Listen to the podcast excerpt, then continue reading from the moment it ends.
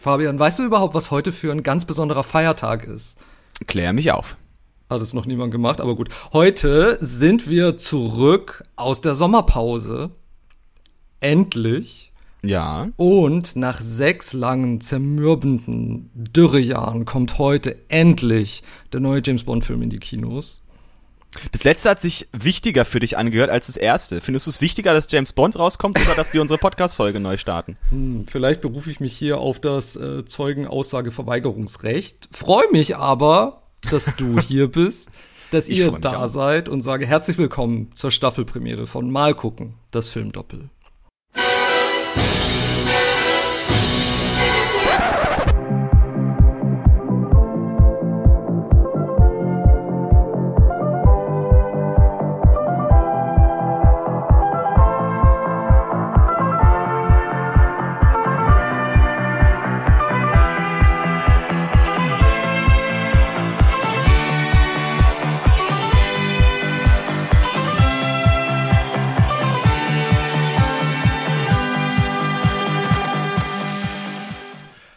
Von mir ein herzliches Willkommen zu Mal gucken das Filmdoppel. Mein Name ist Fabian Kurz und natürlich mir gegenüber wie immer herzzerreißends Herz allerliebst, mein lieber Freund Ralf Döbele, freut mich sehr, dass ihr wieder mit dabei seid. 20 neue Folgen stehen euch bevor, aber zuerst mal 60 Minuten, in denen wir mal ein bisschen was anderes machen wollen, ausgegebenem Anlass. Aufgrund dieses Feiertags haben wir gedacht, es reicht nicht einfach nur ähm, über zwei James Bond-Filme zu sprechen. Wir wollen über das Phänomen James Bond sprechen und ähm, über die Art und Weise, wie sich diese bahnbrechende Filmserie in den letzten 60 Jahren entwickelt hat.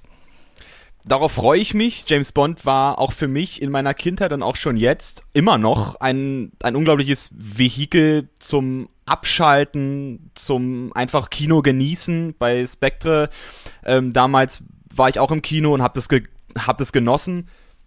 Und ich freue mich, dass wir jetzt hier uns nicht durch zwei Filme detailreich ähm, ähm, stochern, sondern dass wir jetzt vor allem gerade auch diesen Werdegang einer wirklich langen, eines langen Filmfranchises, dass wir das gebührend würdigen können hier. Finde ich auch. Und es ist tatsächlich, also ja, um die Frage von vorhin vielleicht doch nochmal äh, zu beantworten, ist es doch schon sehr, sehr wichtig für mich, dass dieser Film endlich in die Kinos kommt nach zahlreichen Verschiebungen. Ich meine, die ersten Verschiebungen fanden ja schon vor der, vor der Pandemie statt.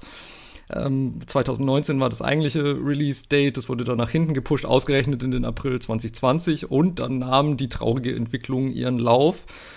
Ähm, jetzt aber scheint es wirklich soweit zu sein und die ersten Blockbuster waren ja auch schon wieder im Kino. Dune äh, läuft weltweit sehr erfolgreich, deshalb müsste heute eigentlich nichts mehr schiefgehen, obwohl ich sagen muss, ich werde es erst glauben, wenn ich im Kinosessel sitze und die weißen Punkte über die Leinwand hüpfen sehe. Erst dann werde ich glauben, dass das Ding tatsächlich losgeht es war wirklich eine lange, lange Durststrecke für die Fans und ich glaube auch für das, für das Otto Normal Publikum, das einfach diesen Film endlich sehen will, weil im Vorhinein ging, ging ja schon ordentlich die Post ab. Welcher Regisseur ist es? Macht Daniel Craig nochmal? Es ist jetzt, glaube ich, wirklich verifiziert, dass es sein letzter Film ist.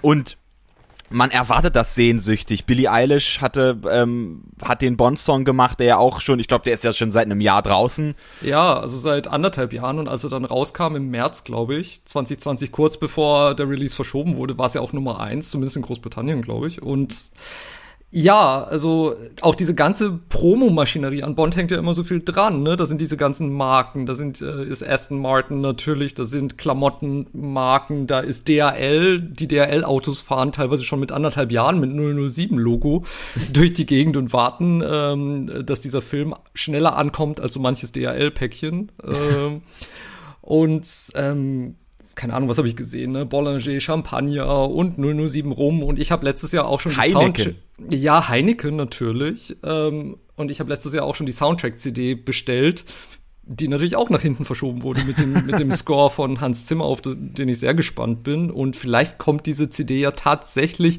diese oder nächste Woche endlich an. Hoffentlich, hoffentlich, hoffentlich. Ich habe sozusagen die Weihnachtsvorfreude nicht so wirklich auf mich wirken lassen. Also ich merke, du bist so das Kind, das endlich wartet, dass die Geschenke unterm Weihnachtsbaum liegen. Ich ähm, lasse das eher so wie eine, wie so ein, wie so ein Geröllsturz auf mich zukommen, dass ich irgendwann gezwungen bin, in dieses Kino zu gehen, weil ich will diesen Film unbedingt gucken. Ich will wissen, was das letzte Abenteuer von Daniel Craigs James Bond ist. Ich bin aber auch umso mehr erfreut, dass dieser Film endlich kommt, um zu wissen, wer der nächste James Bond ist. Das ist so für mich eigentlich eher die aufregende Sache, wo ich sagen, also wo ich mich wirklich mit Vorfreude drauf freue, weil es gibt ja viele Kandidaten und äh, ich meine von Henry Cavill bis hin zu Tom Hardy, welcher Regisseur macht's? Macht's Christopher Nolan? Ähm, das sind alles Sachen, so diese ganze PR-Maschinerie, die du schon angesprochen hast, die da durch und durch auch schon gewissermaßen genauso spannend und interessant ist wie die Filme selbst.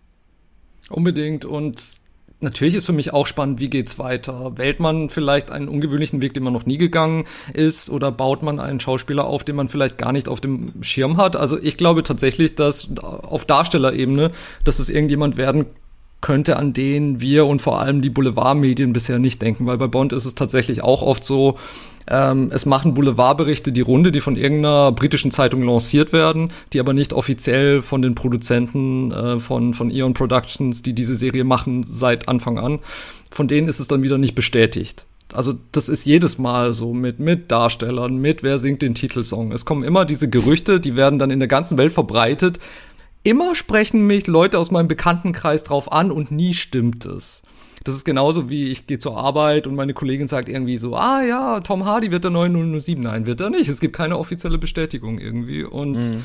ähm, deshalb, ich könnte mir auch gut vorstellen, dass die Produzenten vielleicht irgendeinen britischen Fernsehstar im Auge haben, der bisher ähm, in irgendeiner Serie gespielt hat oder so und den man noch überhaupt nicht auf dem Schirm hat. Aber das ist auch okay. Man kann sich da eigentlich vertrauensvoll zurücklehnen und einfach mal gucken, was passiert.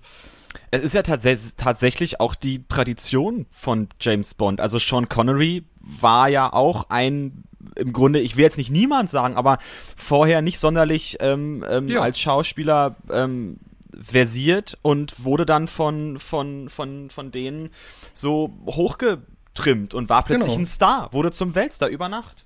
Genau, und äh, Ian Fleming war der Autor der James Bond Bücher, auf dem die Serie basiert. Ähm, war auch nicht besonders begeistert, glaube ich. Er hat sich eher so, so einen eleganteren Gentleman vorgestellt, so jemand wie David Niven oder so. Ich glaube, Cary Grant war eigentlich oder auch Cary so die Grant, glaube ich. Ja, den, ja. Ich hätte, den ich sehr gern gesehen hätte, muss ich ehrlich sagen. Also so ein Cary Grant, wenn man ihn so sieht in über den Dächern von Nizza mit Grace Kelly. Hm? Absolut. Ich glaube, wenn diese Serie tatsächlich in den 40ern oder 50ern begonnen hätte, dann wäre er der ideale James Bond gewesen. Das denke ich auch. Und ähm, aber gleichzeitig zeichnet sich die Serie ja auch dadurch aus, dass sie noch sehr viel actionreicher ist als diese Bücher und auch sehr viel humorvoller als diese Bücher und und auch James Bond ist ist äh, natürlich auch noch mal immer ein bisschen anders, je nachdem wer ihn spielt, aber generell ist die Figur auch immer ein bisschen anders in den Filmen als in den Büchern und deshalb ähm, war die Wahl, jemanden Jüngeren zu nehmen, einen Außenseiter, der aber äh, sehr sexy war. Also das war mit ein Entscheidungsgrund. Die, die Ehefrau des Produzenten Cubby Broccoli hat damals er hat sie gefragt, er hat seine Frau gefragt, ist er sexy? Und sie so, ja, auf jeden Fall. Und damit hatte Sean Connery die Rolle. Das ist so, das ist so eine Legende. Es werden schon noch mehr Faktoren eine Rolle gespielt haben, aber ähm, das war mit ein Grund dafür. Und ich finde diese Dynamik und diese Energie, die Sean Connery am Anfang mitgebracht hat, in den ersten vier Filmen, würde ich sagen, ähm, das ist, glaube ich, schon ein, ein Hauptgrund auch dafür, warum sich diese Figur ähm, als Kinophänomen erwiesen hat. Wollen wir vielleicht sogar bei den ersten Filmen bleiben? Wollen wir mal diese diese, ähm, den Anfang von James Bond mitziehen. Da gab es doch bestimmt auch Komplikationen. Wie ist denn das überhaupt entstanden, dieses, dieses, dieses Universum? Wann hat, also welche ähm, Wege sind da von wem beschritten worden? Also alles fing natürlich an mit Ian Fleming, der auch selbst äh, zu Kriegszeiten im britischen Geheimdienst gearbeitet hat und nach dem Krieg war der zunächst nicht besonders glücklich, hat sich zurückgezogen auf sein ähm, Haus in Jamaika, das ein Anwesen, das den Titel Goldeneye trägt. Ähm, und hat dort auf einer, glaube ich, goldenen Schreibmaschine angefangen, diese, ähm, diese Bücher zu schreiben. Und ähm, James Bond ist schon so ein bisschen als Figur das, was er halt nie sein konnte, ne? noch besser aussehend, ähm, man kriegt all die, all die Frauen, ist sehr snobistisch, in den Büchern, finde ich, zumindest bei in denen, die ich gelesen habe. Ich habe nicht alle gelesen.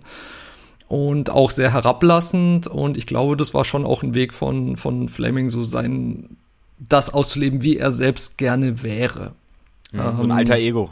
So ein alter Ego, nur natürlich ähm, kriegt er all das und kann er all das erleben, was, was, was ihm im richtigen Leben nicht so widerfahren ist. Und ähm, das ist ja auch ganz klar. Also welcher Autor kann dieses Bedürfnis nicht nachvollziehen? Und ähm, der Weg zu den Filmen war auch ein schwieriger. Es gab einen amerikanischen Fernsehfilm basierend auf dem ersten Roman Casino Royale in den 50ern. Da wurde Bond aber komplett amerikanisiert. Also der Hauptdarsteller war Barry Nelson, ein Amerikaner, und aus James Bond wurde äh, Kartenhai Jimmy Bond und so. Also nicht besonders toll. Und man merkt auch, er spricht auch wirklich mit fast schon so einem texanischen Akzent in, in dieser Rolle. Also alles sehr fragwürdig. Ähm, der Durchbruch kam mit einer Partnerschaft. Also der, der Produzent Harry Saltzman hat es geschafft, sich äh, bei Ian Fleming die Rechte zu sichern und Albert R. Cubby Broccoli war auch leidenschaftlicher Liebhaber von James Bond und hatte davor schon jede Menge so ähm, Action-Abenteuerfilme gemacht, hauptsächlich so B-Streifen, aber die wahnsinnig aufwendig und farbenfroh und actionreich waren. Und die beiden haben sich gefunden über gemeinsame Kontakte und ähm, so entstand diese Partnerschaft, diese Produktionsfirma Eon Productions. Eon steht für Everything or Nothing, alles oder nichts. Und diese Firma produziert die Filme ähm, bis heute. Und der erste kam 1962 ins Kino und das war natürlich Dr. No. Dr. No, interessant, weil ich, ich das erste, der erste Roman James Bond ist ja eigentlich der Roman Kino, äh, Casino Royale. Und das war natürlich auch ein Rechtestreit, das weiß ich nun auch, dass ähm, diese Buchrechte eigentlich bei einem ganz, bei einer anderen Person lag, die dann Ende der 60er Tatsache so eine Bond-Parodie draus gemacht hat. Genau. Ähm, ja. Weil ein Deal mit den Produzenten von der offiziellen James Bond-Reihe, sag ich jetzt mal, von dem ION, nicht zustande kam. Und ich glaube, dass das Neue an James Bond, das Neue auch in der, in der, was in dieser, also auch filmhistorisch, was so also wofür James Bond stand, war ja auch wirklich ein, ein Zeichen dieser, dieser Zeit. Also Anfang der 60er tobte ja der Kalte Krieg und die, die Situation war wirklich politisch sehr angespannt und dann haben wir einen, einen Geheimagenten, der im Grunde diese, diese Superschurken, die ja im Grunde diese, dieses, ähm, diesen Haussegen, der eh schon schief hängt, versuchen mit dem letzten Schubs zum, äh, zum Chaos zu führen, dass er versucht, diese Gefahren einzudämmen. Und das war natürlich für die Menschen damals auch, glaube ich, ein unglaublicher ein Segen in gewisser Weise, weil sie wussten, okay, irgendwo auf der Welt gibt es hoffentlich die, all diese James Bonds, die, die gerade dabei sind, äh, ein Dr. No, ein Goldfinger, davor zu bewahren, dass der nächste Weltkrieg ausbricht. Und teilweise war es einfach auch ja, der Beginn eines wirklich, eines Franchises, wo man auch mitgefiebert hat. Also wo man auch sich gefragt hat, okay, was für ein Auto fährt er jetzt? Also diese ganzen, diese Markenkultur ging ja auch schon ähm, mit vom Anfang her los. Welche Uhren trägt er? Welches Auto fährt er? Ähm, welche Waffen hat er? Ich glaube, Walter hatte sich seit ähm, dem ersten Film schon schon eingekauft, dass, dass, ähm, dass James Bond immer eine, zuerst war es eine Walter PPK, dann war es eine irgendwie unter Pierce Brosnan eine Walter P99, glaube ich. Ähm, also welche Waffen er trägt und ähm, es wurde schnell erkannt, was, was Franchises eigentlich können mit Product Placement. Also auch wenn man sich jetzt mal so die Filme anguckt, also das Marvel Cinematic Universe oder die Fast and the Furious Filme, all das, was so ähm, nach, wir hatten in der Herr der Ringe Folge, alles, was so nach, ähm, nach dem Millennium so passiert ist an, an neuem, ähm, ich will jetzt auch ein bisschen bewertend sagen, contentartigem Cinema, was da eigentlich an Werbedeals hintersteckt, was da für Geld fließt. Und James Bond war da eigentlich, kann man schon fast sagen, die ausdrucksstärkste ähm, Quelle, die das so, die, die Tatsache, ähm, das ins Rollen gebracht hat, diese Lawine. Ich denke auch, auf jeden Fall. Also spätestens ab Goldfinger, spätestens ab dem dritten Film, der, ja. der wirklich auch zu Recht als einer der besten der Reihe gilt. Spätestens ab da lief diese, diese auch Werbemaschinerie und es gibt auch auf den Blu-rays oder DVDs gibt's auch Dokumentationen über das Merchandising und dann sieht man halt auch schon, was man eigentlich eher für ein moderneres Phänomen hält, vielleicht ab den 90ern, auch im Zusammenhang mit Popstars oder so, aber auch schon in den 60ern gab's James Bond Parfüm und James Bond ähm, ähm, ähm, ähm, Strumpfhosen für Frauen und und und Autorennbahnen für Kinder und mhm. alles mögliche Lunchboxen das hat wirklich, glaube ich, diese Serie vielleicht äh, als erstes Kinophänomen überhaupt wirklich perfektioniert. Und ich denke auch, dass es definitiv auch was mit der Zeit zu tun hatte, denn ich glaube, einer der größten Durchbrüche für James Bond als Figur, auch als literarische Figur, war, als der frisch gewählte US-Präsident John F. Kennedy, glaube ich, im ich weiß nicht mehr in welchem Magazin Live oder Time, hat er eine Liste veröffentlicht mit seinen zehn Lieblingsbüchern und darunter fand sich auch Liebesgrüße aus Moskau. Mhm. Und das heißt, es war so ein Gütesiegel von jemandem, der tatsächlich mitten im Kalten Krieg drinsteckte, der ähm, der relativ eine Hauptfigur, war. der relativ jung war, der eine Hauptfigur war, als die, die Welt in der Kuba-Krise am Abgrund stand. Und selbst er sagt, ich wünschte, ich hätte einen James Bond an meiner Seite. Mhm.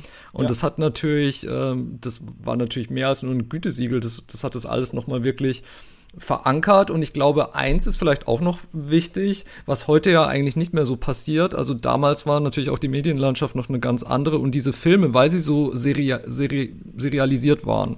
Mhm. Also nicht im heutigen Sinne mit, mit durchgehende Storylines, aber mit den Komponenten, die du auch schon angesprochen hast. Also wer ist die Frau, was ist das Auto, ähm, wer singt den Titelsong, welche tollen Locations hat man.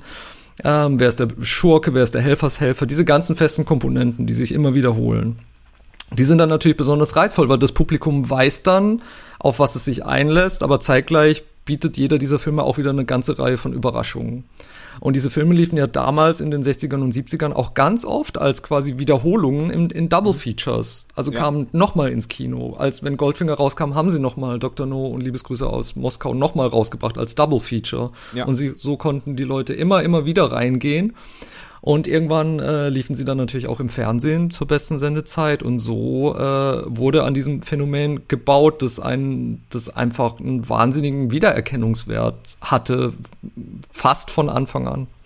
Und man merkt, diese Serie besteht bis, bis heute. Also James Bond bewahrt sich auch den Charakter der Zeitlosigkeit, was diese Filme, glaube ich, auch so universell selbstverständlich, aber auch besonders macht. Also wir sind, also sie sind nach dieser Formel. Es gibt ja richtig einen ähm, Filmhistoriker, hatte mal eine richtige Bond-Formel runtergebrochen, richtig ab, ab, ähm, das ist wohl drei, ich glaube, es muss drei Frauen geben. Die erste, die am Anfang hat, die muss dann sterben, dann gibt es einmal das Bond-Girl, was am Ende überlebt und das eine Bond-Girl, was, was, was gegen James Bond ist, was am Ende nicht überlebt. Ähm, also solche Sachen wurden richtig aufgestellt und ähm, daran merkt man, diese Filme sind eigentlich am Reißbrett gemacht, aber trotzdem ein Vehikel für die für Regisseure und auch für Schauspieler zu zu höherem. Also wir haben ähm, ein Gerd Fröbe zum Beispiel, der als Schurke in Goldfinger spielt. Der hatte dann danach einen, einen unglaublichen ähm, Karrierekick nochmal wo man, also der hat dann Schurkenrollen bekommen oder ein Kurt Jürgens, der dann auch in den USA oder in Großbritannien ähm, Chance hatte, sich zu, ähm, sich zu entfalten. Und das war ja immer, also die ganzen Schauspieler, die wir, die James Bond gespielt haben, waren ja nie wirklich groß berühmte ähm, Hollywood-Sternchen, die schon drei Oscars bekommen haben, sondern es waren überwiegend britische Seriendarsteller, ähm, die dann ausgewählt wurden, dieses Genre weiterzubringen. Ich glaube auch natürlich aus Kostengründen, weil wenn man ein DiCaprio ähm, ähm, verpflichtet hätte für sechs Filme, da hätte man am Ende nicht viel Geld gehabt für ähm, zerbombte, ähm, für ein zerbombtes London. Also muss ja immer gucken, wie wirtschaftet sich das und deswegen glaube ich auch diese Werbedeals. Also es wurde immer, immer mehr. Es, es also wurde John, immer größer. Man merkt es, es ganz größer. deutlich während Sean Connerys äh, Zeit. Ne? Also spätestens nach Goldfinger dann. Goldfinger war der riesige Riesenerfolg, der sie endgültig in die Stratosphäre ja. katapultiert hat. Und man merkt auch danach an, an Thunderball, also Feuerball und Man lebt nur zweimal, dass diese beiden Filme einfach äh, komplett explodiert sind, was, was die Bandbreite betrifft und was die Örtlichkeiten betrifft und was die Spezialeffekte betrifft und, und auch das Gefühl von Luxus betrifft. Und das waren dann, glaube ich, auch so die ersten Bond-Filme, die dann eben so als fast schon so Reisetagebücher am, am Reißbrett entworfen wurden. Und man weiß, man geht von, von der Situation zur nächsten und zur nächsten. Und ähm, ich habe auch äh, mit Leuten schon gesprochen, die dann eben genau das ähm, kritisiert haben. Also die auch gesagt haben, das ist ja eigentlich immer das Gleiche und deshalb ist es langweilig. Und ich bin dann halt eher, es ist das Gleiche, aber immer auf eine andere Art und Weise. Und mhm. das muss man, finde ich, in 25 Variationen auch erstmal hinbekommen. Und ich persönlich, für mich eben, wie du gesagt hast, ich bin dann eben das Kind vor dem Christbaum mit den gepackten Geschenken. Und jedes Mal freue ich mich drauf, auszupacken wie sieht der Vorspann aus, wer singt den Titelsong, in welchen Ländern wird gedreht, wer macht die Musik, ähm, ähm, was sind die Spezialeffekte, wer sind die, die äh, aktuellen Bond-Ladies, ähm, welche Musik läuft im Abspann? Diese ganzen kleinen Sachen, die sich immer wieder wiederholen, sind unendlich faszinierend für mich. Und mittlerweile ist es auch größer geworden. Also schauen wir uns mal an, welche Regisseure, ein Christopher Nolan, ein Denis Villeneuve, der jetzt gerade mit Dune im Kino ist, die sich geäußert haben und gesagt haben, sie würden liebend gerne mal einen James Bond-Film machen. Also wirklich äh, Stars gerade, die sich gerne diesem Genre öffnen würden. Ein Daniel Craig, der unglaublich viel Kohle mit James Bond verdient, also wirklich viel Geld. Aber auch da jetzt der Regisseur Kerry Georgie Fukunaga, ähm, der sich jetzt freut, dass er da mit seinem Stil diesem Franchise einen gewissen Stempel aufdrücken kann. Und das ist, und das macht's auch jetzt gerade so besonders. Ich meine, die letzten Bond, zwei Bond-Filme, wir hatten ähm, Spectre und davor Skyfall, die wurden von Sam Mendes gemacht, ähm, Oscar-Preisträger mit American Beauty, ein Regisseur, den ich sehr, sehr schätze. Absolut. Und ja. ähm, ich glaube, er hat so in gewissermaßen die Türen, wenn man sich das jetzige mal anguckt, die Türen geöffnet für wirklich auch etablierte und experimentierfreudige Filmemacherinnen und Filmemacher, jetzt auch zu sagen, wir nehmen den Schritt mal, wir gehen mal Richtung James Bond. Also jetzt zum Beispiel No Time to Die, ähm, Phoebe Waller ähm, Bridge heißt sie, die äh, die Serie Fleabag gemacht hat, wurde jetzt als Drehbuchautorin engagiert, dass das Ganze mal aus der chauvinistischen Mottenkiste rauskommt und sich auch ein bisschen ähm, ja ein bisschen respektvoller Frauen gegenüber verhält, diese ganz, dieses ganze Franchise, was ja eh über Jahre hinweg wirklich ziemlich chauvinistisch war, darauf werden wir noch zu sprechen kommen. Ähm, und dass wir jetzt da Regisseure haben, die gerne die, die Lust haben, einen Film zu machen, die Lust haben, James Bond irgendwie ähm, als Charakter zu nehmen, weil durch diese Universalität, durch, durch diese Action hast du natürlich eine Spielwiese. Und natürlich gibt es Rahmenbedingungen, die dann von den Produzenten gesetzt werden, aber eigentlich würde ich sagen, gibt es doch in gewisser Weise jetzt schon eine gewisse Freiheit. Gerade je größer das Stardom, was engagiert wird, desto höher vielleicht auch die Freiheit. Also ich frage mich, wenn vielleicht ein Christopher Nolan James, James Bond äh, machen sollte, da wäre ich sehr gespannt, wie er diese Filme konzipiert. Ich glaube, das ist auch ein Zeichen dafür, dass man den Einfluss dieser Reihe auch auf Filmemacher einfach ganz oft unterschätzt. Also James Bond-Filme waren auch nie besonders hoch angesehen bei der Academy, bei den Oscars oder so. Also ja. Produzent Cubby Broccoli hat zwar den, den Ehrenpreis, den Thalberg Award als Produzent bekommen, aber ansonsten eben hat vielleicht mal einen Titelsong Oscar bekommen oder es gab Nomi, ähm, Moonraker wurde, glaube ich, für die besten Spezialeffekte nominiert, ja. glaube ich solche Sachen. Aber wirkliche Anerkennung hat da meiner Meinung nach bisher nicht stattgefunden. Aber gleichzeitig hat man eben Top-Regisseure wie Christopher Nolan, die voller Begeisterung in ihren Augen sagen, wie sehr sie dieses Franchise lieben. Oder auch Cary Fukunawa hat es in mehreren Interviews gesagt, dass er dass er einfach nur den Film, Bond-Film machen möchte, den er auch gerne selbst sehen würde. Ja. Und das ist natürlich, das ist so, ähm, ich kann das sehr gut verstehen, weil das ist, glaube ich, so ähnlich wie ich dazu auch gekommen bin. Man sitzt einfach am Samstagabend auf der Couch mit seinen Eltern zusammen und es läuft ein Bond-Film und natürlich guckt man den und man wird einfach verzaubert durch diese tolle, exotische, aufregende Welt, in die man entführt wird. Gleichzeitig muss ich auch sagen, dass, dass ähm, du jetzt bis zum Teil auch das gemacht hast, was viele Leute, finde ich, tun, wenn sie über die Serie sprechen, nämlich quasi so zu argumentieren, okay, jetzt kommt mehr Anspruch rein, jetzt wird es weniger chauvinistisch, jetzt ist der Punkt, wo, keine Ahnung, das und das hab, passiert. Nein, da hast du mich falsch verstanden. Ich, ich habe das äh, nicht bewertend gesagt. Also ähm, ich, ich durchaus bin großer Freund auch, auch der alten James Bond-Filme, seien sie wie sie sind. Aber du hast vollkommen recht. Ich glaube, dass jetzt gerade eh der Zahn der, der Zeit so ein bisschen gezogen werden muss in einigen Franchises. Das passiert jetzt auch bei James Bond, das ist ja vollkommen klar. Ähm, dem trauern einige nach und einige nicht. Also ich zum Beispiel bin immer gespannt, wie du sagst, ähm, äh, ja, man, man ist so dieses Kind unter dem, dem Christbaum, was diese Geschenke auspackt. Aber trotzdem habe ich zu jedem James Bond-Film, die ich dann auch, ich habe von meinen Eltern damals, ich weiß nicht welcher Geburtstag es war, ähm, diese ich glaube, es war 2012 oder 2013, also mein zwölfter Geburtstag, glaube ich, wo ich diese Bond 50 Edition bekommen habe, wo alle James Bond Filme bis Skyfall drin war. Skyfall noch nicht, den musste ich mir dann hinzukaufen.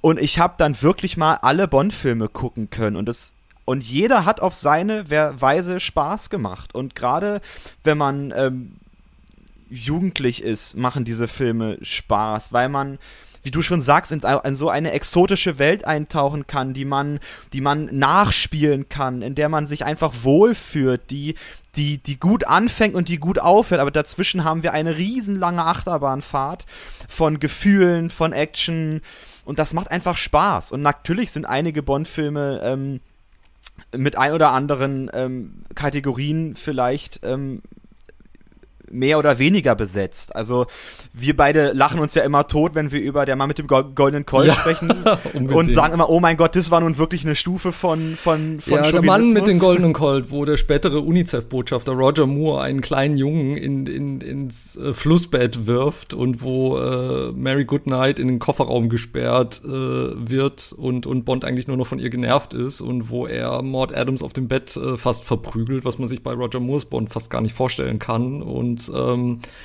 ja, auf, auf jeden Fall. Aber abgesehen davon finde ich schon, dass die Serie sich immer bemüht hat, auch mal sich auszuprobieren und ernsthaftere Wege zu gehen. Natürlich war Casino Royale dann ein endgültiger Neustart, ein endgültiger Urknall für dieses äh, mehr auf dem Boden, Boden gebliebene Erzählen.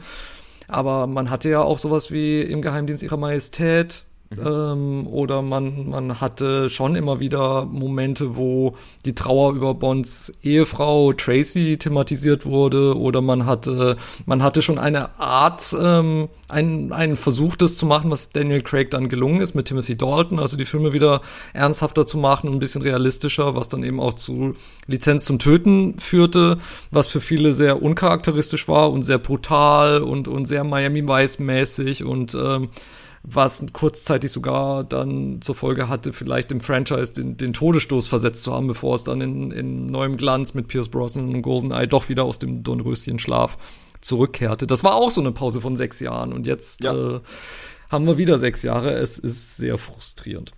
Wobei diese Pause Tatsache berechtigt war durch einen riesigen Rechtsstreit. Und genau. Ähm, wir, wir beide, wenn wir über James Bond sprechen, was du ja immer ins Feld führst, ist ein wunderbares Argument. Also schauen wir uns mal man kann ja von den Filmen halten, was man will, aber die Marvel-Filme sind einfach verlässlich. Da kommt jedes Jahr mindestens einer raus. Und die Zuschauerinnen und Zuschauer, die diese Filme lieben, was sie auch dürfen, ist alles kein Problem. Die haben den Genuss, einmal im Jahr sagen zu können, oh cool, endlich kommt wieder mal ein Marvel-Film raus, ich hab Bock drauf, ich gehe ins Kino. Und das hatten wir am Anfang der Reihe. 1962 kam Dr. No, ich glaube 1963 kam Liebesgrüße aus Moskau und Sean Connery hatte in den 60ern sind fünf Filme entstanden. Genau, äh, ja. Und immer so weiter in einem Tonus von immer zwei Jahren sind genau, diese Filme also zwei so Jahre war die längste Zeit der normale Turnus, wenn es nicht besondere Unterbrechungen gab. Ähm, das ging auch noch unter Pierce Brosnan und so weiter, bis dann, äh, bis zu Stirb an einem anderen Tag. Das war eine Pause von drei Jahren auch, mhm. damit der Film halt auf das 40. Jubiläum fiel und so.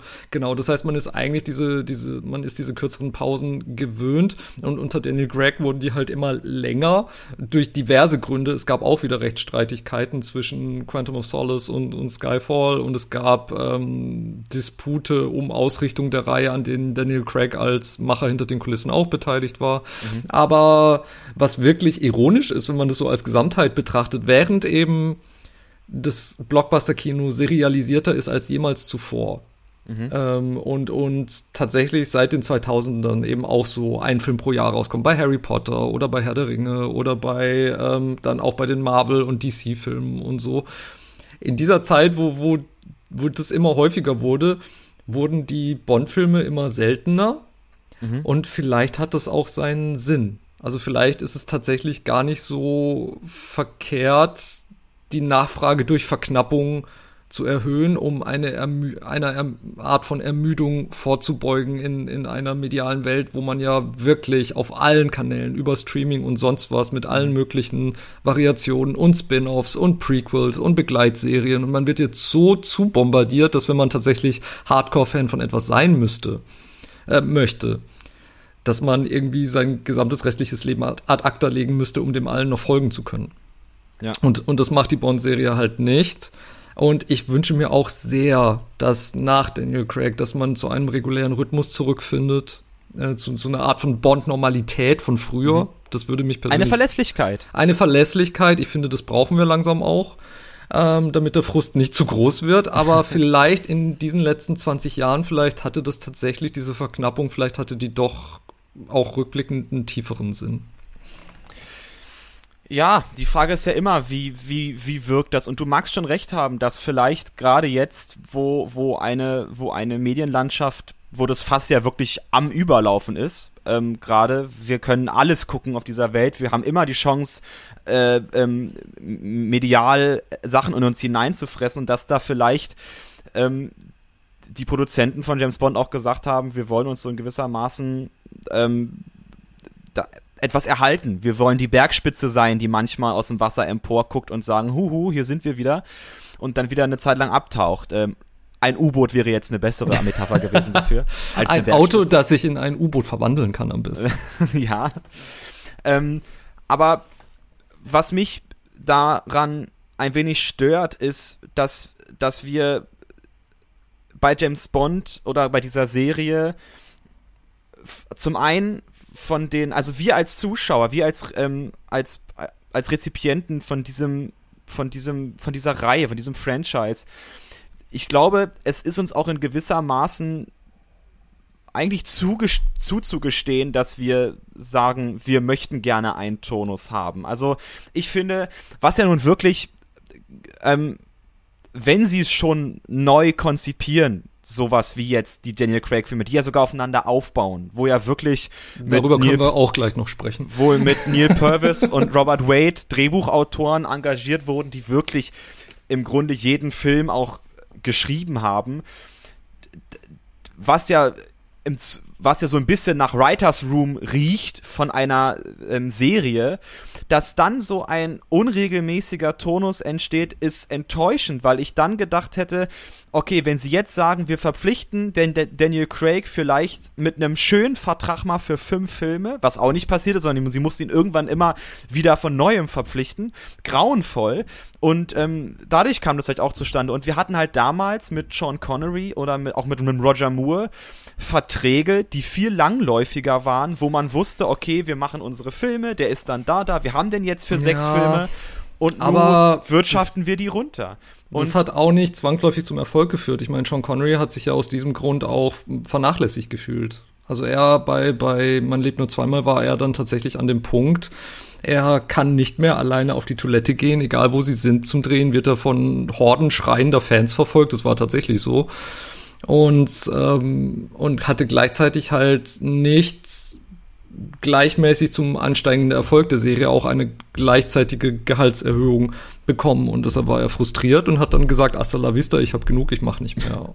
Das heißt, dann ist halt auch die Frage, was besser ist. Ne? Ich glaube, wenn man dann jemanden halten möchte, ähm, der dadurch halt schon auch einen Teil seines Lebens hergibt mit diesem Franchise, das jeder auf der ganzen Welt, Welt kennt, dann muss man natürlich auch einen Weg finden, die happy zu halten. Und ich glaube, das hat dann sicher auch dazu geführt, dass man Daniel Craig halt mehr ähm, Mitsprache eingeräumt hat, was, was ähm, Entwicklung der Filme und Entwicklung von Plot und so betrifft. Und was da dran ist, weiß ich nicht, aber angeblich ist ja auch wahrscheinlich ein Grund, warum Spectre nicht so gut geworden ist, in meiner Meinung nach, im Vergleich gerade zu Skyfall ist auch, dass es wohl eben zwischen Craig und, und Sam Mendes massive kreative Differenzen auch gegeben haben soll und so zum, zum Schluss hin. Und ja, es ist halt, es ist eben schwierig, weil, wie du schon gesagt hast, Bond ist so die Verkörperung von Verlässlichkeit und dazu gehört auch dieser Turnus. Also genauso wie, wie die einzelnen Komponenten kann man sich halt drauf verlassen, wie es im Abspann heißt, James Bond will return, James Bond wird zurückkehren und man weiß, okay, man wartet zwei bis drei Jahre, das ist okay, aber dann soll das Ding bitte da sein. Ja. Und alles andere geht für mich irgendwann einfach nicht mehr. Und dann, dann sitze ich äh, frustriert vor meinen Blu-Rays und, und schrei in meinen Kisten, you had one job! Ein Naja, Job, ja. den ihr machen solltet. Ja, das ist so. Und ich finde, wenn das ein, ein, ein, da, da muss ich, ich, ich, es tut mir leid, aber da, da muss ich wirklich mit dem, mit dem Marvel Cinematic Universe argumentieren. Wenn die das schaffen und die haben wirklich eine Riege an Leuten, die auch Kohle machen ohne Ende und die Filme kosten ein Geld, das glaubt ihr gar nicht. Die kriegen das hin. Die kriegen das hin. Und gut, die wirtschaften auch, aber die kriegen das hin. Und ich finde, gerade diese dieses Verschieberitis bei James Bond, was sich so eingebürgert hat, gerade in diesem mit diesem letzten Film No Time to Die, wo sie im Grunde ständig das, das Datum perfekt machen wollen, dass das nichts bringt, weil das interessiert uns als Zuschauer im Grunde überhaupt nicht, ob der nun im Sommer, ob der im Winter, ob der im Herbst, ob der an einem Donnerstag, einem Freitag oder ab einem verdammten Sonntag kommt. Es juckt niemanden, weil wir einfach diesen Film sehen wollen. Und ich glaube, dass die Produzenten ein viel zu großes Gewese um Besonderheit machen, als uns, also uns Zuschauern geht es eigentlich wirklich eher darum, wir wollen alle zwei Jahre Weihnachten haben, also dieses Weihnachten haben, unsere Geschenke aufpacken und dann, dann ist auch wieder gut für zwei Jahre. Aber eine Verlässlichkeit von am 24. Äh, ist abends Bescherung. Und das ist was, da kann ich auch wirklich viele verstehen, die jetzt ich habe auch einige getroffen, wo ich dann gefragt habe, und guckst du dir den James Bond Film an, wo es dann hieß, äh, ich habe keine Lust. Also es hat auch wirklich nicht gut zu dem Wohl dieses Franchises beigetragen durch dieses Verschieberitis, weil jetzt dieser Song von Billie Eilish im Grunde Schnee von gestern ist und dieses ganze, diese ganze Euphorie, die gibt es nicht mehr. Die war da vor zwei Jahren. Und vor zwei Jahren hätte man diesen Film auch hätte rausbringen können. Aber ich meine, Tenet hat es auch in die Kinos geschafft. Warum haben sie es da nicht gemacht? Also das sind, das sind Sachen, da wollten sie, da wollten sie manchmal zu viel. Ja, wobei man natürlich auch sagen muss, man, man kann nicht genau beurteilen, inwiefern das den Produzenten anzulasten ist oder auch Universal als Vertrieb. Ich denke, da, da haben einige Leute was zu sagen. Gleichzeitig ist wirklich das Frustrierende. Also man muss hier wirklich trennen. Ne? Also auch was du meinst mit Verschieberitis, das hat eben schon stattgefunden, bevor die die Pandemie ja. ausbrach. Nämlich, ähm, es war ja zuerst Danny Boyle äh, sollte No Time to Die machen, dann sollte es wieder nicht machen, dann wurde Cary Fukunaga verpflichtet, worüber ich sehr happy bin, weil der Trailer sieht ja. verdammt, verdammt genial aus. Ja. Und, ähm, und dann sollte er im Herbst 2019 rauskommen und dann wurde es eben früher und und das ist halt nicht das erste Mal, das ist auch schon früher passiert. Also man, ich kann mich erinnern, als als äh, Quantum of Solace, ein Quantum Trost angekündigt wurde nach Casino Royale, war das auch ganz schräg, weil der sollte irgendwie anderthalb Jahre nach Casino Royale schon rauskommen und natürlich mussten sie es dann auch wieder nach hinten verschieben, was nicht wirklich überraschend war. Dort äh, hatten sie dann auch noch, äh, fielen die Dreharbeiten mitten in den Autorenstreik. Mhm. Ähm, da hatten sie dann auch noch zusätzliche Schwierigkeiten, was teilweise auch äh, den manche Sachen in diesem Film und in diesem Drehbuch erklären könnte. und ja, und danach war dann wieder großer Rechtsstreit zwischen, zwischen MGM oder nicht Rechtsstreit, sondern MGM war, glaube ich, pleite. Und, ja, und wurde gekauft dann. Wurde gekauft.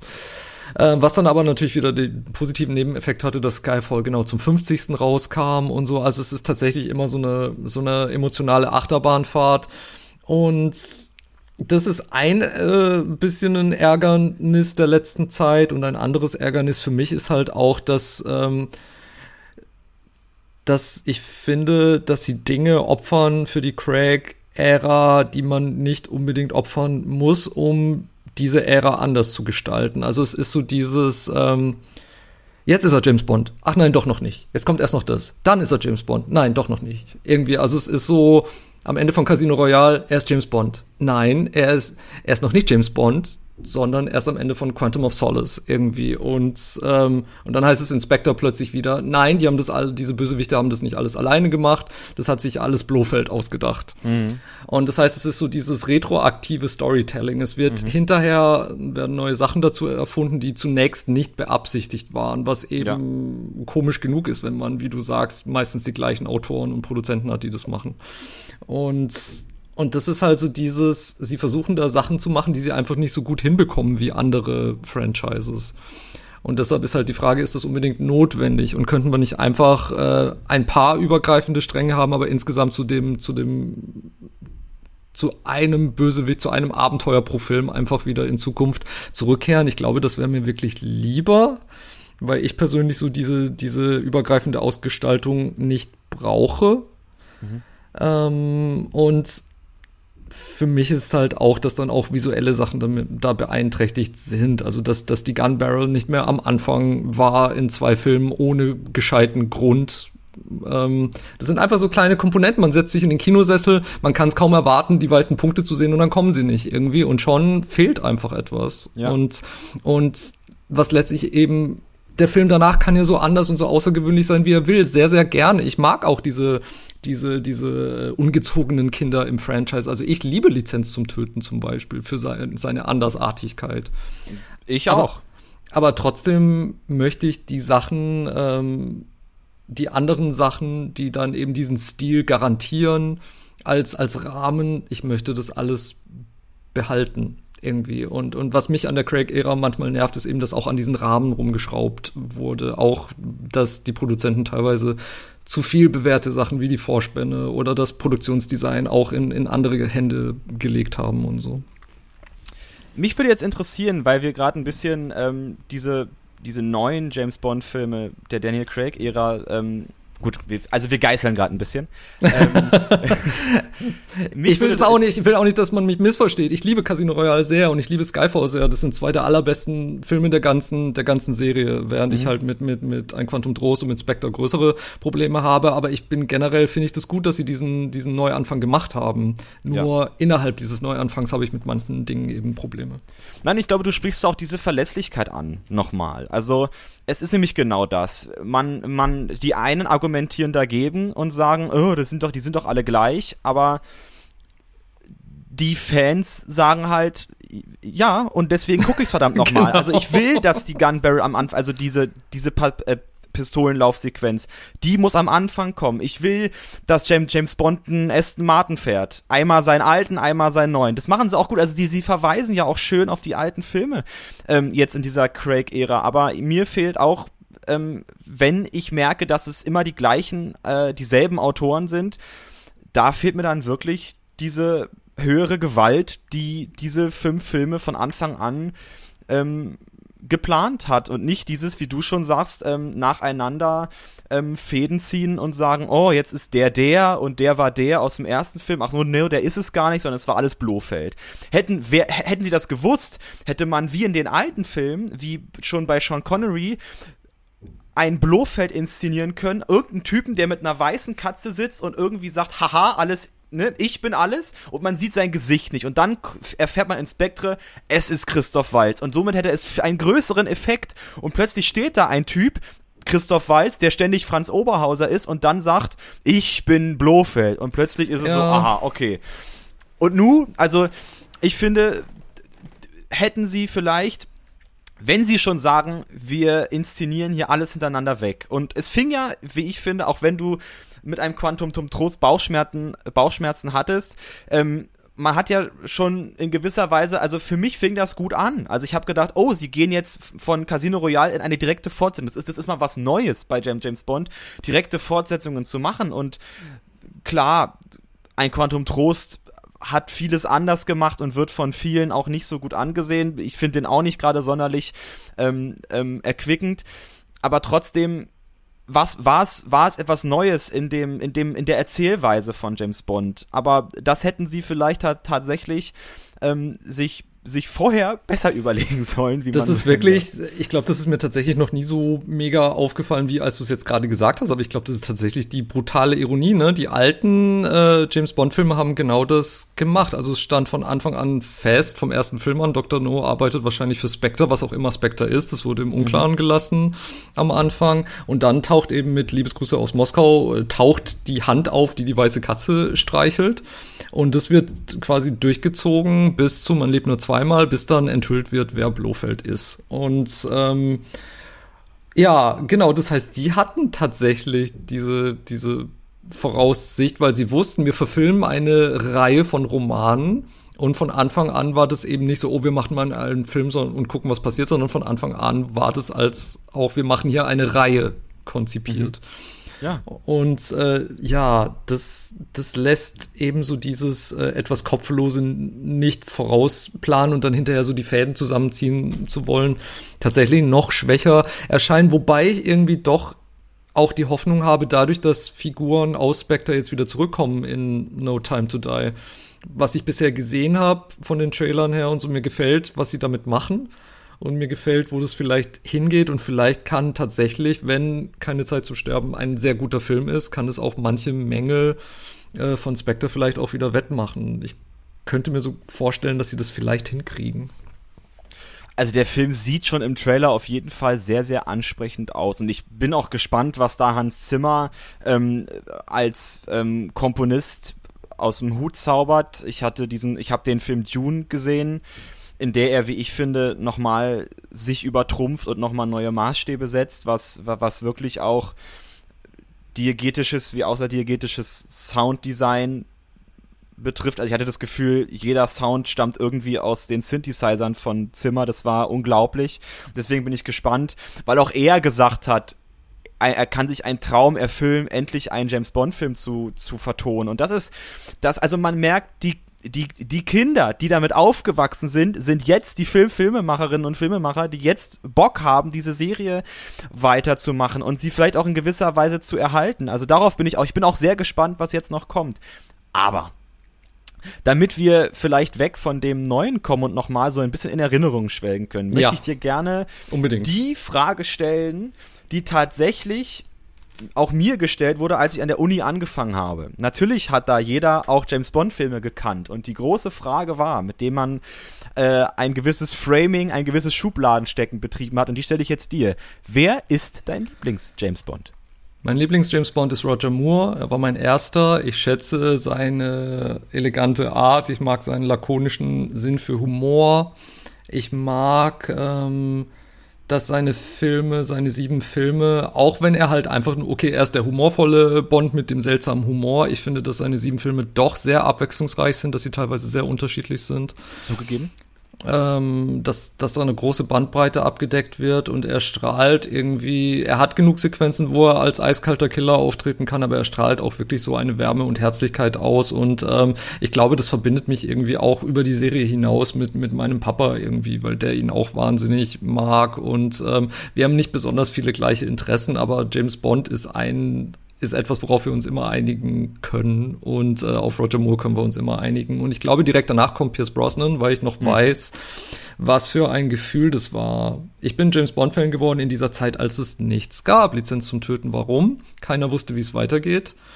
Und in, in dieser Situation wurde ich James Bond-Fan. Und als dann klar war, es kommt ein neuer Film, äh, diese Aufregung, die kann ich überhaupt nicht beschreiben, als dann endlich der Song von Tina Turner draußen war Ach, und herrlich, ja. ähm, der mich dann auch zu einem massiven Tina Turner Fan hat werden lassen. ähm, ich durfte dann irgendwann auch tatsächlich sehen, wie sie live Goldeneye auf der Bühne singt. Das war auch unvergesslich.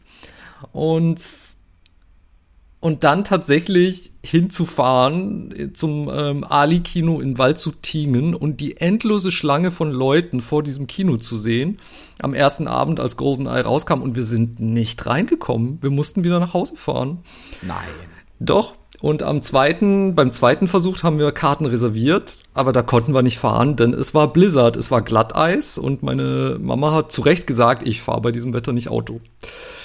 Und dann beim dritten Mal, am 1. Januar 1996, hat's dann geklappt und dann GoldenEye tatsächlich zu sehen und eben zum ersten Mal das Bond-Logo auf der Leinwand zu sehen und den neuen Vorspann zu sehen und, und wirklich diesen neuen Film zu sehen, der für damalige Verhältnisse wahnsinnig modern war und, und, und wirklich sehr 90er und so toll den Übergang hinbekommen hat zwischen, von, von Kalter Krieg zu dieser neuen Ära, wo, wo jetzt ein weiblicher M Bond ins Gesicht sagt, sie sind ein sexistischer, frauenfeindlicher Dinosaurier, ein Relikt des Kalten Krieges, scheren sie sich doch zum Teufel. und das war einfach, das war unvergleichlich und das ist mir unvergesslich. Und ich habe sogar noch die Kinokarte von damals. Ah, das ist Nostalgie. Das ist Nostalgie.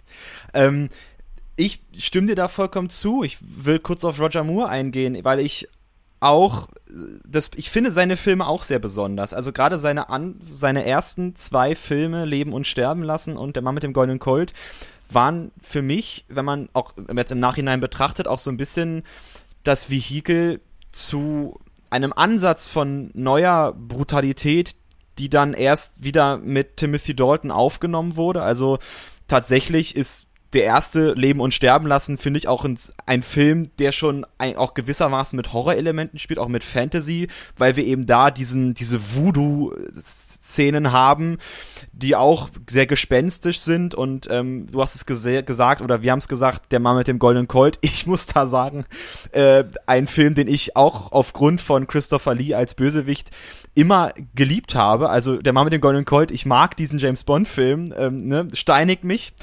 Aber ich mag den auch wahnsinnig. Ich sehe jede einzelne Schwäche und diesen Film kann man zu Recht kritisieren. Ja. Aber ich, ich gucke den wahnsinnig gerne. Ja, er macht, er macht Spaß, weil er, wie ich finde, auch was anderes ist. Also auch da war James Bond eben vielleicht noch etwas, die, dieses, dieses neuartige, ja, diese, die, die, diese, äh, äh, diese Brutalität, die, die, die wirklich anders war als bei Sean Connery, der eher so ein, den ich, der mehr ähm, ähm, bei dem Einschlag gereicht hat und der Typ war weg, also ähm, oder Knockout. Also ja, ich und glaube, bei Roger Moore kurz als Einschub, ich glaube, diese Brutalität wurde bei Sean Connery zwar auch etabliert in Dr. No, ja. ähm, wo er ganz eiskalt wartet, bis, bis ähm, der Killer im Haus seiner Gespielin auftaucht und ihn dann mit, äh, mit dem Schalldämpfer brutal erledigt. Aber ich glaube tatsächlich, dass spätestens ab Goldfinger wurde das zugunsten des Action-Adventure-Faktors ähm, ja. tatsächlich abgemildert und fallen gelassen. Sicher auch, weil man gemerkt hat, dass diese Serie halt auch bei Kindern und Jugendlichen wahnsinnig beliebt ist.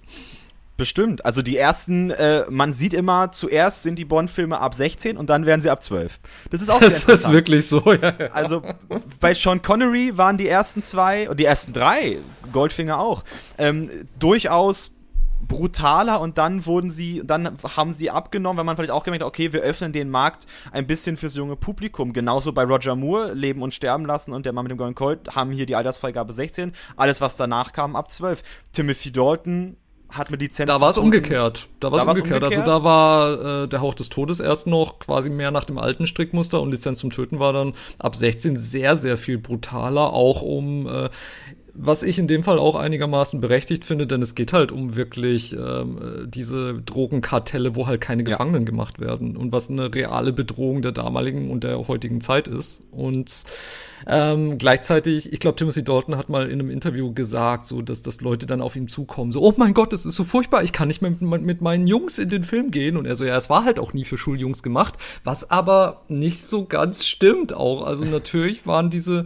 diese großen Hitfilme waren natürlich auch auf, ähm, auf jüngeres Publikum gem, äh, getrimmt, was aber tatsächlich auch ähm, was, was halt toll ist, weil ich habe, also ich krieg meinen Papa nie ins Kino, aber wir sind tatsächlich als gesamte Familie in diese James Bond Filme gegangen mit ja. Pierce Brosnan und das äh, war ein fantastisches Gefühl. Ja, aber wo wir auch bei Neuinterpretationen sind, also dann mit dem humorvollen Roger Moore, der, ich muss zugeben, je älter er wurde und je mehr es Filme von ihm gab, wo ich auch ihn nicht mehr wirklich dann, also ihn nicht mehr sympathisch fand, weil ich ihn teilweise zu alt finde und teilweise wirklich die Filme dann ähm, mir viel zu sehr Gewicht auf diese humorvolle Ebene ähm, gelegt hatten. Ich fand, in tödlicher Mission war noch so das letzte, wo ich wirklich noch gedacht habe, ah, okay, hier gefällt, also hier, also bis dahin gefiel er mir wirklich sehr und danach ging's, ähm, von nun an ging's bergab, wie du immer so schön sagst. und ähm, dann kam mit Timothy Dalton, also ich habe diese Filme ja einfach nacheinander chronologisch geguckt, als ich diese Box habe, deswegen kann ich auch so ein bisschen, tue ich jetzt mal so, als hätte ich die alle mal gesehen, als sie rauskamen oder kann das chronologisch beantworten. Ja. Weil dann mit Timothy Dalton jemand kam, der der, der realistischer war. Also gerade bei ein Hauch des, bei der Hauch des Todes ging es dann eher um um eine, um auch wirklich eher um, um Spionage. Also ähm, er hatte auch nur, also man hat auch so ein bisschen, man war ein bisschen down to earth. Also man, er hatte auch nur ein Bond-Girl. Ähm, M war auch ein gewiss, in gewissermaßen wieder ein, ein eher strengerer Vorgesetzter, ja. der nicht so wirklich also es wäre eine andere Beziehung zu James Bond auch wieder mit dem M. Ähm, ja. Moneypenny haben sie nochmal neu hervorgeholt als eine, wie ich finde, ähm, na, deutlich jüngere. ja, aber nicht wirklich deutlich bessere. Also die, die, next, die nächste bessere Moneypenny war wirklich dann, dann erst Samantha Bond bei, bei Pierce Brosnan, finde ich. Ich finde, ich find, sie konnte, dafür gab es zu wenig Timothy Dalton, dass ich ähm, die Moneypenny dort hätte ähm, austoben können. Also ich fand sie eigentlich sie war so ein bisschen der frische Wind, wo ich mir auch gut ähm, das vor hätte vorstellen können, was jetzt, was man jetzt mit Naomi Harris hat. Also Tatsache eine, die die sagt, ähm, ich will nicht mit dir ins Bett. So, es gibt immer dieses diese Attraktivität, dass beide miteinander so spielen. Aber es war da, da mehr so, dass sie seine Kollegin war, die halt im Büro war und so ein bisschen so sein verlängerter Arm auch zu M was sie dann ja beim, was sie dann mit äh, Samantha Bond in gewisser Weise, die war James Bond wieder in gewisser Weise ähm, ähm, so viel, viel zu sexualisiert unterwürfig. Also nochmal. Also auch generell die Pierce Brosnan-Filme sind sehr sexualisiert. Ähm, wenn ich jetzt sage, dass ich, äh, dass, dass Pierce Brosnan mein Lieblings-James Bond ist, das ist keine gute äh, Rhetorik an der Stelle.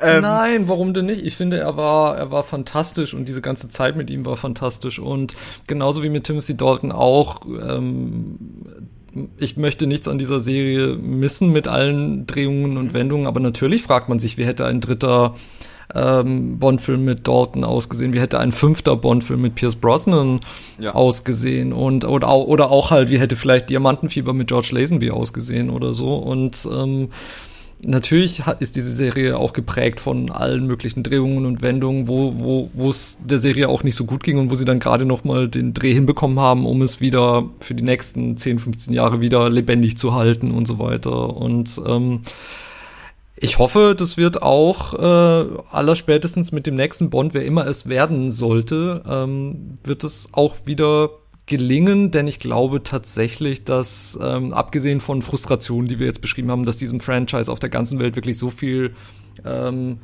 ähm, Freundschaft und Gegenliebe entgegengebracht wird und dass das einfach, glaube ich, die Leute auch nur möchten, dass James Bond am Leben bleibt als Reihe, die einen ein Leben lang begleitet wie sagt man so schön, gute Fans ähm, spielen auch in der zweiten Bundesliga.